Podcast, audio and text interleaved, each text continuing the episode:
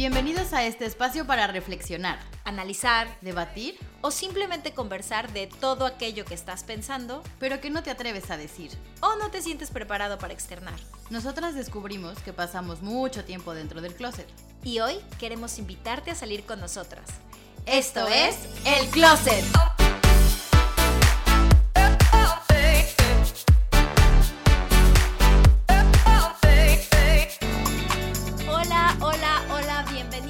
Este su podcast El Closet. Yo soy Estivalis, Y yo soy Michelle Ruiz. somos las primas Ruiz y muchas gracias por acompañarnos eh, en este inicio de esta nueva aventura. Es el primero, ahora sí, el oficial oficialísimo, porque el anterior fue para que nos conocieran un poco, conocieran un poco el closet. Pero ahora sí se viene lo bueno, lo bueno, lo bonito, lo precioso. Eh, pues la verdad, lo que ya les habíamos dicho, este proyecto nos emociona muchísimo. Así que ya sin más preámbulo, eh, vamos a empezar con el tema de hoy. ¿Qué cuál es? Cuéntanos, dinos, ¿cuál es? Pues, a ver, estuvimos ahí, eh, ti- tienen que saber que estuvimos ahí debatiendo un poco qué queríamos hacer y nos decidimos por el arte de soltar.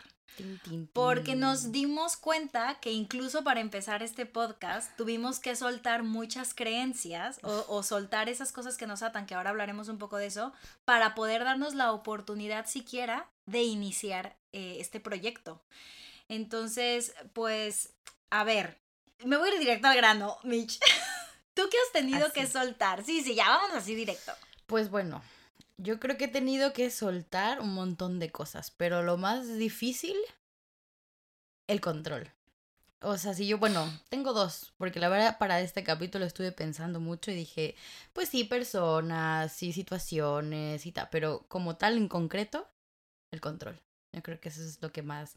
Y todavía no lo suelto, ¿eh? O sea, todavía lo tengo un poco aquí. Fíjate que yo ahí me eh, coincido mucho contigo porque yo justo también cuando estuve pensando, em, me di cuenta que de entrada para mí es soltar la perfección. control. Yo Mm. tengo una cosa, creo, mi naturaleza en general es ser muy perfeccionista, muy estructurada, pero al final es que todo salga bien. Si no sale bien, ahí es donde me engancho.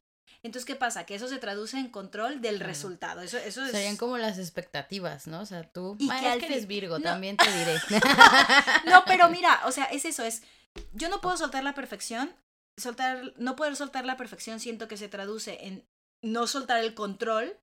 Y como no puedes controlar el resultado, ahí está el que también hay que soltar expectativas. Y yo Eso creo que es. esto es algo que en general como sociedad nos pasa. Mm. Em, no sé, o sea, por ejemplo, a ver, bueno, antes que nada, ¿tú por qué crees que nos pasa esto? Yo se lo achacaría un poco a nuestra cultura, o sea, a nuestra sociedad mexicana. O sea, no, no, no me iría tanto Mm, a la familia, porque pues bueno, también es una institución la familia, ujú. pero ¿en qué se basa la familia? Pues en lo que le impone la sociedad. ¿Y qué te impone la sociedad? Por lo menos a nosotras, o yo hablo por mi caso, a ser eh, la niña buena, la que tiene que seguir las reglas, Que la saque que tiene que creer, exacto, y la que tiene que creer, no sé, en un dios, la que tiene, ¿sabes? O sea, partiendo desde de actos, acciones, hasta creencias, ¿no? O al Claro. revés, partiendo de creencias que se vuelven acciones. Entonces tú creces con ese chip, con ese chip y dices, claro, yo no me puedo salir de la. Te enseñan a colorear adentro de la línea, o sea, ah, no me voy más lejos. Es verdad, ¿eh? No lo, no lo había pensado. Claro, de hecho yo tuve una maestra, ahora, ¿eh? Se me acaba de venir a la mente, eh, que una vez yo me quise ver muy creativa, porque han de saber que sí, yo tengo una vena muy creativa, soy, eh, para, para todo lo que soy estructurada de casa y así, soy cero estructurada para, Lo artístico, ¿no? ¿O qué? no, no, como por ejemplo organizacional, e- Mm. estas cosas, por ejemplo, lo que hacemos para el podcast, siento que, creo que el otro día lo comentamos, tú eres muy, muy estructurada, Sí.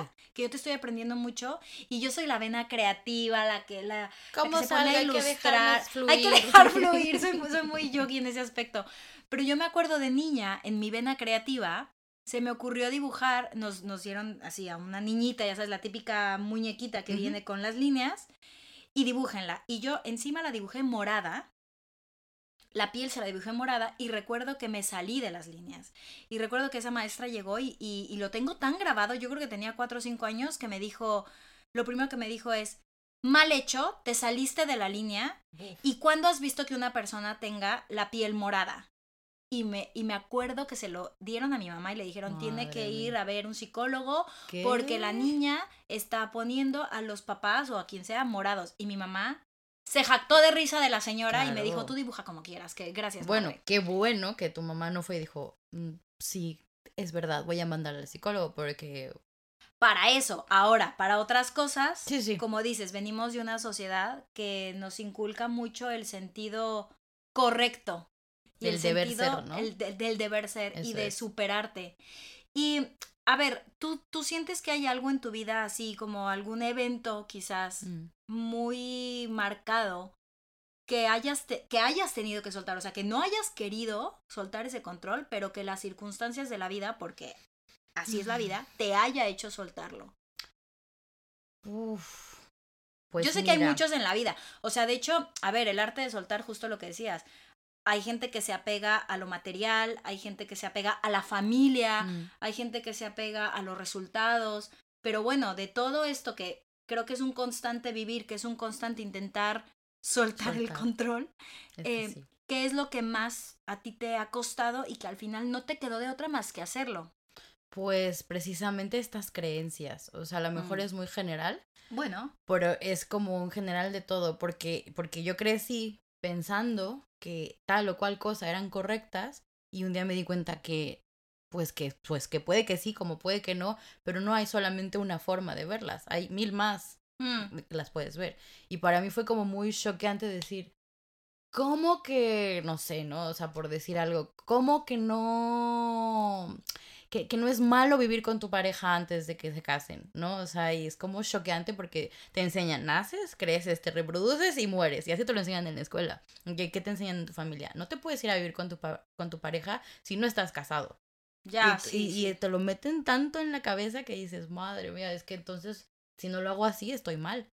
Pero a ver, entonces estamos hablando que tú Son aparte de, creencias. que, exacto, que tú aparte de no poder soltar el control, bueno, que te cuesta, normal, también hay una cosa que está, que son las creencias limitantes, que están arraigadas. Y que no son mías. o sea, al final te digo, eh, Uf, vamos a tener que hacer un pod, un, Un episodio, episodio de de creencias creencias. limitantes, porque yo creo que eso también 100%. eh, da, para, da para mucho tema. claro, claro, porque yo de hecho te iba a hablar hoy más de mi controlerismo Ajá. y, y tal vez tú un poco más a las expectativas, pero ahorita que me preguntaste eso, como que hice consciente que todo parte de esta creencia y de que ha sido lo más heavy que me ha costado soltar. Que al final es controlarlo, o sea, al final es decir, no, no te lleves mi creencia, ¿no? ¿Qué voy a hacer sin ella? Claro. Y es una especie de control, porque al final lo quiero tener aquí y es como, suéltalo. ¿no? Sí, fíjate que yo en, en, en, en esta cosa de soltar el control, yo sí tengo, a mí me han pasado muchísimas cosas, en especial yo tengo un rollo ahí con unos temas de papeles. o sea, tanto para Podemos venirme- crear un capítulo especial para Sí, sí, eso. sí, de no, Estivalis no, no. en su Es que si ustedes supieran de verdad todo lo que ha atravesado esta pobre señora. Y que sigo atravesando. Al día de hoy, que estamos grabando este capítulo, sigo atravesando. Pero el otro día hacía un como eh, una recapitulación de mi vida y me di cuenta que esto me pasó exactamente, a ver, no igual, pero muy parecido a mis 19 años. No, 21 o 22, cuando me fui a Ay, vivir Nueva a... York. Exactamente. Es verdad. Cuando me fui a vivir a Nueva York, Es han de saber verdad. que cuando tú terminas tu carrera, te dan una visa que se llama OPT, que es una visa de trabajo provisional por un año. Pues yo pagué la visa, ¿qué pasó? Que la visa se pierde en el correo, me hacen pagarla otra vez. Y yo recuerdo esa frustración que me generaba, Claro. porque el problema es todo lo que esta parte de no poder soltar y fluir es lo que te genera, que te genera tristeza, te genera ira, te genera frustración. Y eso, al final, nunca llegó la visa, han de saber, o sea, nunca llegó y fue por eso que volví a México, que al final después te das cuenta que si fluyes con la vida y te permite soltar, la vida te regala cosas maravillosas que eran para ti. Porque en ese momento, cuando ya lo solté, porque era imposible, no llegaba, me dijeron que no me podían extender la visa, yo lloraba todos los días, me martirizaba. Y cuando ya llegué a México, porque no me quedó de otra, empecé a trabajar. Entonces, claro, ¿qué pasa? 20 años después me está sucediendo. Bueno, en las dos ocasiones que he venido aquí, Mm. me ha pasado un tema con la visa de papeles de que se tardan mucho más. Y he notado que en esas dos veces anteriores, otra vez, era una cosa de control de es que ¿por qué me pasa esto? Es que ¿por qué no llega a mí? Es que tenía que llegar el día de ayer. Y de pronto es... pero no está Bueno, llegando. igual no tiene que ser así, ¿no? No lo habías pensado. Claro, entonces Sí, es, sí. esto es muy curioso porque yo estuve investigando, eh, yo lo, lo que les decía, que tengo una cosa ahí con el yoga que me encanta y he encontrado, mm, voy encontrando un poco de armonía y paz con estos temas gracias al yoga. Y justo uno de los pilares del budismo es el desapego. De todo, ¿eh? Sí, en general. Justo, el- el que es el arte de poder soltar. Ellos dicen que el desapego es una de las principales vías para alcanzar la tranquilidad espiritual, el bienestar y la felicidad. Sí, es verdad, Y lo he tú- escuchado. Claro, y si tú piensas en estas cosas cuando no las sueltas, como yo en todos estos casos, es cuando más he sufrido. Sí. Es raro porque es como un ciclo vicioso, es como no lo puedo controlar, entonces busco las maneras de arreglarlo. Te vuelves prisionero, ¿no? Sí. De tu propio, de tu mismo, pues, problema, de tu mismo situación no resuelta. De tu mismo desapego, no, de, de tu, mismo apego. Exacto, exacto. Y sí, sí, te vas como llenando de más cosas y en lugar de fluir, de ser más ligero, te entierras más en el problema, ¿no? Creo que es un gran ejemplo esto que acabas de dar, lo de tu... Y no, no lo había hecho consciente lo de Nueva York con lo de ahora. Hasta ahora que lo dices, digo, "Al- algo tiene que aprender esta, esta mujer, pero... Sí. Pero y bueno, mira, que esta es la cuarta vez que me pasa, tercera en España, pero inventes. cuarta, ya, ya, ya. Y ahora estoy aprendiendo mucho y obviamente sigo reaccionando a esa forma Mm, como reacciono, que esa es la palabra, palabra, perdón, reaccionar, porque es lo que aprendí. Ya, pero eso, y ahorita volteé la mirada hacia la frase que tenemos aquí de dejar ir es dejar llegar. Y yo es que yo creo que tiene todo el sentido del mundo, ¿no? O sea, al final, si tú dejas ir un montón de cosas, tu tema legal, mi tema de creencias, mis ganas de querer controlar personas, situaciones, momentos, eh, llegan cosas bien chingonas. Sí, O sea, al final yo estaba bien aferrada a, a acabar mi maldito máster que no he terminado en una fecha y no se dio y me aferré más y no se dio hasta que lo solté y resulta que ahora el tiempo que le debía estar dedicando a mi tesis, que acá le llaman TFM, la estoy dedicando a este maravilloso proyecto. Y digo, mira, lo soltaste y llegó esto. No porque no me quiera graduar, claramente ya no quiero estar ahí pegada No. a ese tema. Pero hice un hueco, dejé ir y me llegaron cosas chingonas. Que en este caso es este proyecto. por eso yo me puse esto aquí, que dice Sí. dejar ir es dejar llegar, porque eh, yo todavía sigo, sobre todo cuando son casos tan graves, o sea, Sí. no tan graves, pero no, no, no diría que la palabra es grave, que Bueno, son bueno. como de importancia. O bueno, yo le doy esa importancia. Es que, claro, para ti es importante y no es que para mí no lo sea, pero al final digo, pues puedo vivir, puedo vivir sin que se le resuelva, ¿sabes? Porque, Claro. Aunque son egoísta. Pero no es algo que en mi, en mi vida ahorita esté teniendo peso. Pero en el tuyo sí, es tu core ahorita, porque si no lo resuelves, bueno, el listado de cosas que pueden pasar, Claro. ¿no? Pero, por ejemplo, ok, no lo resuelvo, viene todo ese listado de cosas, pero al final me estoy apegando a un resultado. O sea, no estoy dejando que fluya. Fluir. Y el apego es súper importante que reconozcamos que se basa en el miedo y la inseguridad. Y sobre todo la incertidumbre. Y, oh, claro, pero oh my god, porque si tú de pronto piensas en eso, se basa en el miedo. Es que yo lo he estado pensando mucho, se basa en el miedo y en la inseguridad. Claro, yo pienso y digo, se traduce en que yo tengo miedo de que no vaya a suceder, Mm, en que yo estoy insegura porque a lo mejor eh, en una parte que volvemos a las creencias limitantes, no me creo merecedora de esto. Y es que es muy fuerte porque es un ciclo que necesitamos aprender a cortar. ¿Cómo crees tú Mm. que podemos cortar esos ciclos? O a ti que te ha funcionado. Yo sé, yo sé que esto es un proceso y que siempre va, nos van a pasar Claro, situaciones. pero sí hay como una formulilla ahí que puedes decir, si haces esto, ah, pues, pues hacer esto otro, ¿no? Que también ahí, y antes de contestar tu pregunta, me gustaría como, como también dejar claro hasta qué punto es fluir y hasta qué punto es como invalidarnos, ¿no? Porque Mm, sí. no porque diga yo voy a ir con el flow y me voy a bla bla bla, voy a dejar y voy a invalidar mi sentir, ¿no? Porque y ahí voy hacia la fórmula, ¿no? Porque lo primero que tienes que hacer es aceptarlo. Me estoy sintiendo Sí. de la chingada porque no está sucediendo este proceso. Y, y, y- lo aceptas y dices, Es verdad, es verdad. oye, me estoy sintiendo de la chingada, pues bienvenido sea ese sentimiento porque en ese momento nuestro controller, por lo menos hablando yo del mío, es como, no, espérate, ¿te estás sintiendo mal? Ah, no, no te sientas mal. Ponte a ver una peli, ponte a escuchar música, tómate un té, o tómate una copa de vino, no sé, y es duerme ese feeling, esa Mm. sensación y no la sientas. Y entonces empiezas, a hacer lo que tú dijiste, a controlar esto, a controlar lo otro, a controlar y a controlar, a controlar. O intentar, porque... Bueno, exacto, porque... Realmente el control no el lo control tienes. es una ilusión, amigos. Eso es lo que ustedes no sabían, pero yo me acabo de enterar. Eso me dolió más que otra cosa, la verdad. Es que eso es muy... Sí. Que te digan, eh, el control no existe. existe. Está aquí. Como, como, como, como, como. Pues sí, yo siempre me he controlado, ¿no? Entonces, pero bueno, eh, regresando un poco al punto, es eso, ¿no? O sea, además de ir con el típico go with the flow, es aceptar esta sensación de que no estoy bien, no, no, no estoy teniendo algo positivo que pueda afectar posteriormente al proceso.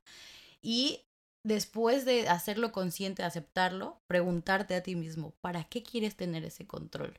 ¿No? O sea, te sirve de algo tenerlo. O sea, te, te, te- realmente te está trayendo cosas positivas el, el tenerlo.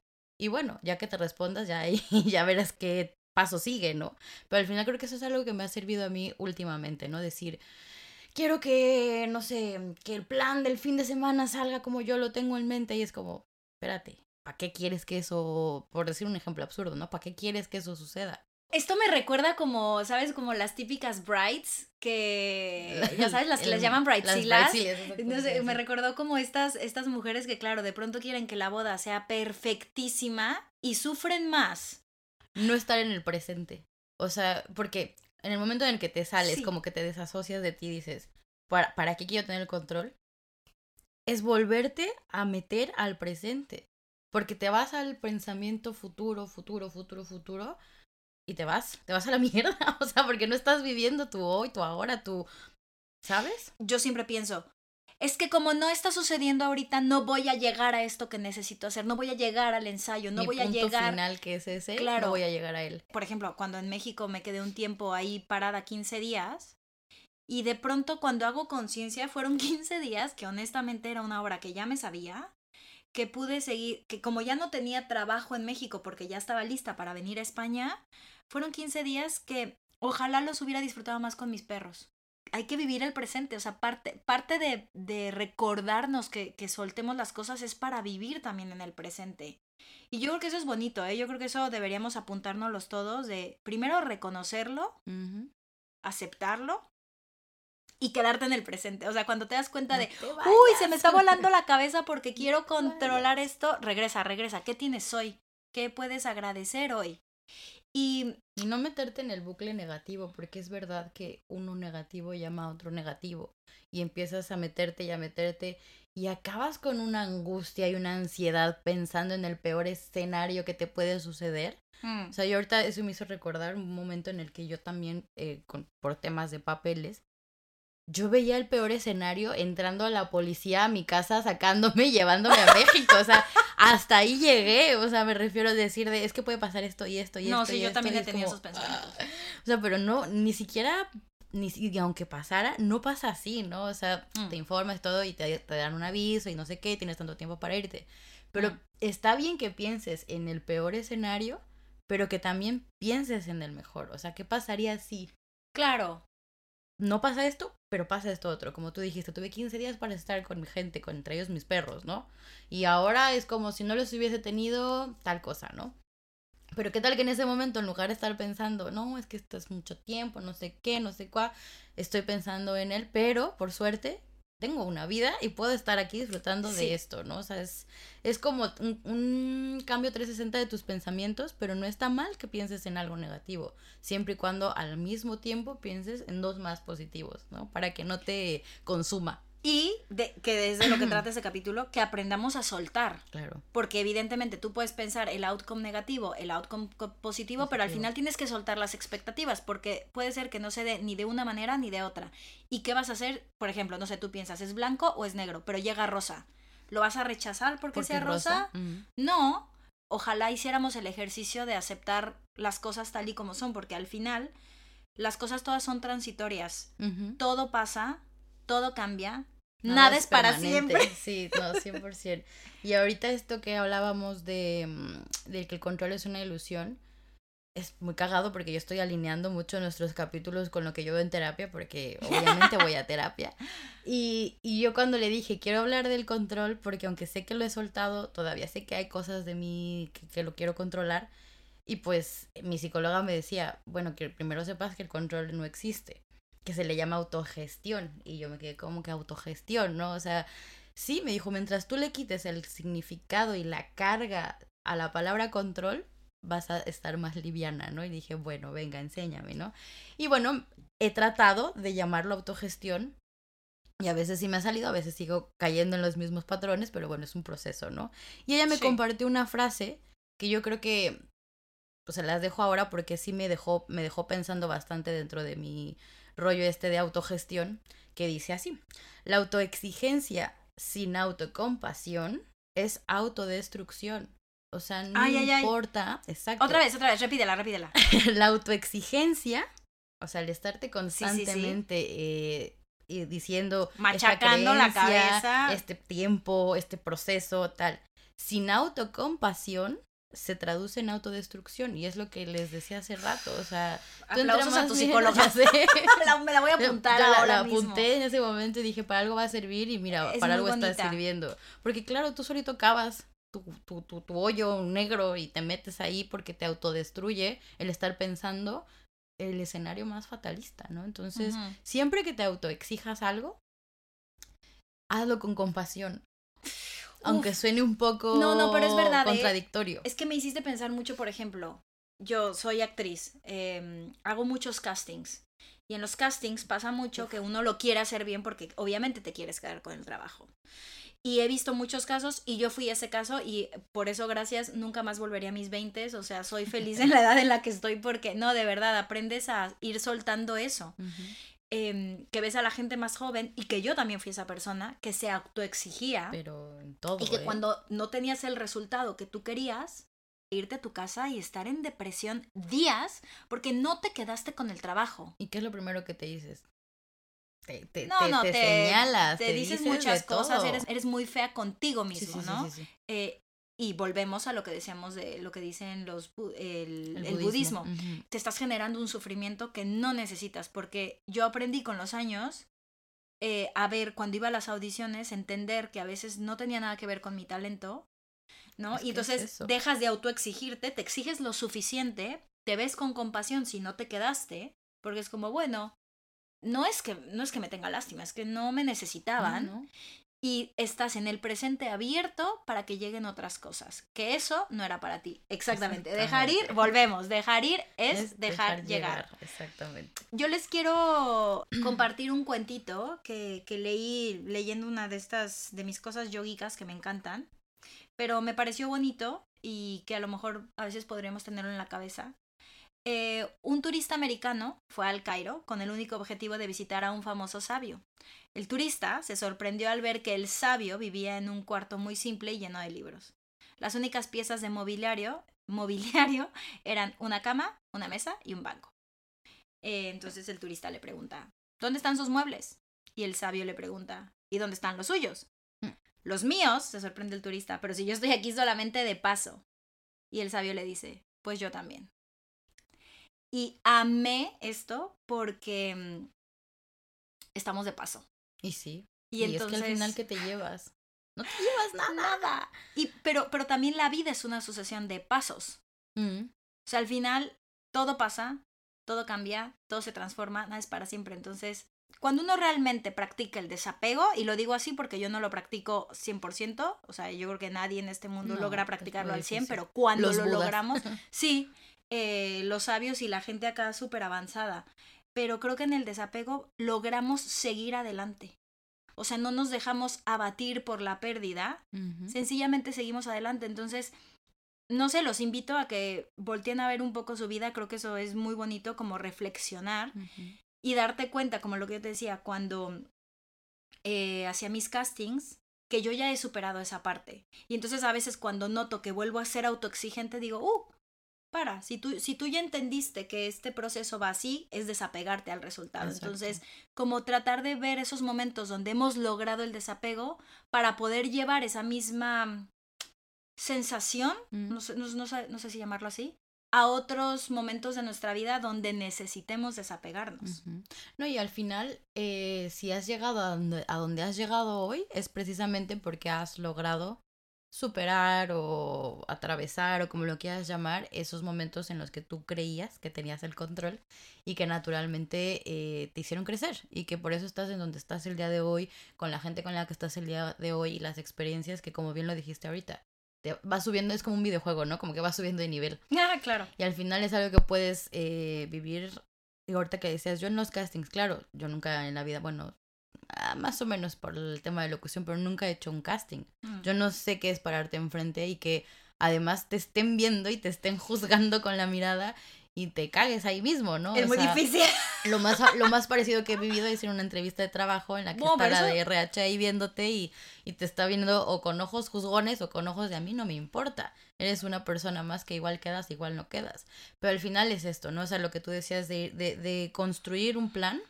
Y es que a mí eso lo relaciono mucho con, con lo que me dedico, que es el marketing. Mm. Porque tú haces una estrategia y haces un plan que se basa obviamente en unos objetivos que planteas.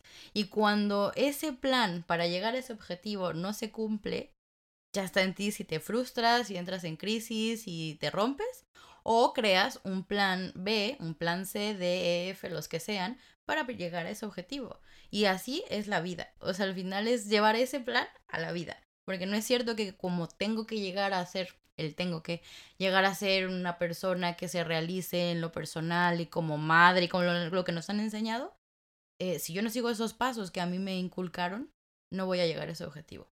Y es como, y yo no quiero ese objetivo. Claro. Son muchas las opciones que tenemos, son muchos los caminos que podemos caminar y yo creo que lo que a mí me ha aliviado es saber eso. Que no es como, tiene que ser blanco o negro, como hace rato decías, ¿no? Puede Ajá. ser de todo el color, de la paleta de colores, puede ser.